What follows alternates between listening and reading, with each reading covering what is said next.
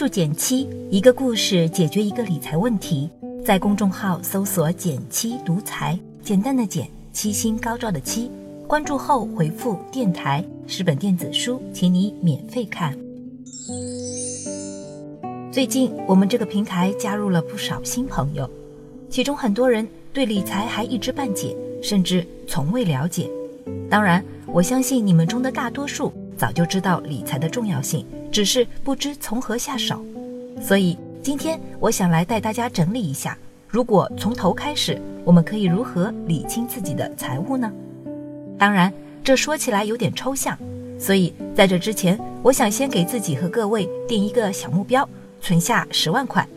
现在目标有了，不知正在听电台的你会如何分解执行呢？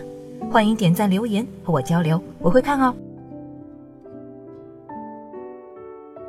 这个目标看起来很大，但其实我们把它拆分一下就没有那么难入手了。在我看来，我们可以试着从节流、开源、投资这三驾马车入手。如果能够一一安排执行，相信你的财务状况一定会逐渐改善。我们先来说第一驾马车节流，它可以分成两个小步骤。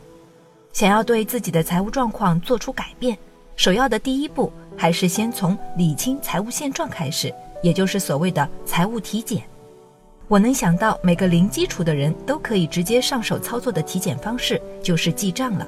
一方面，它可以让你对现有的资产负债做一个全面而清晰的梳理；另一方面，还能对自己的财务黑洞做到心中有数，有针对性的做修正。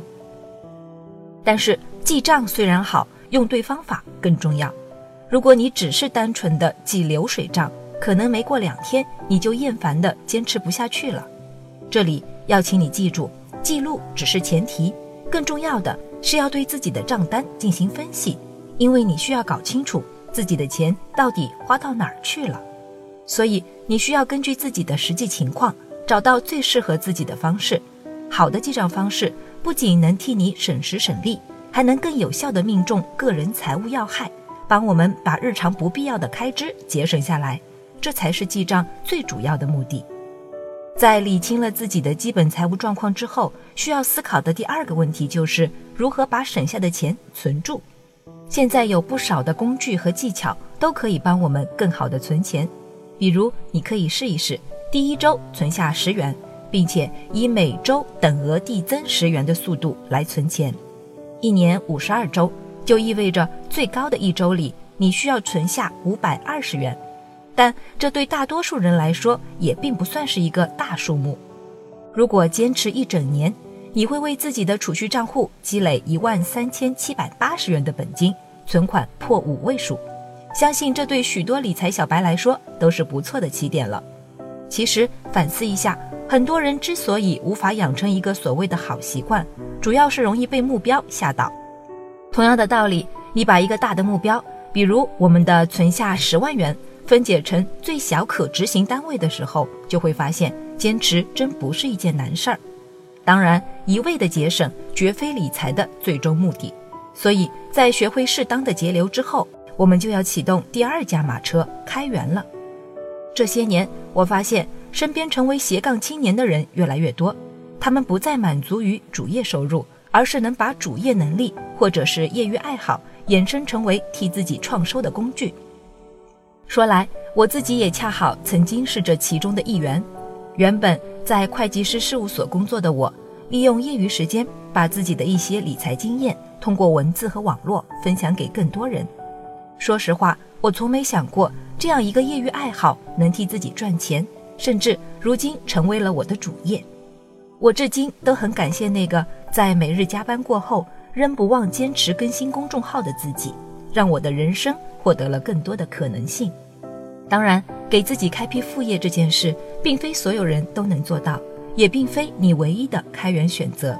对于大多数普通人来说，通过本职工作中的修炼和晋升，实现升职加薪，才是更切实际的开源之道。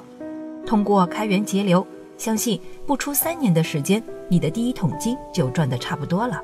这时选择一个好的投资品，对你的财富持续增长会更有帮助。所以，我们的第三驾马车投资，这时就可以派上用场了。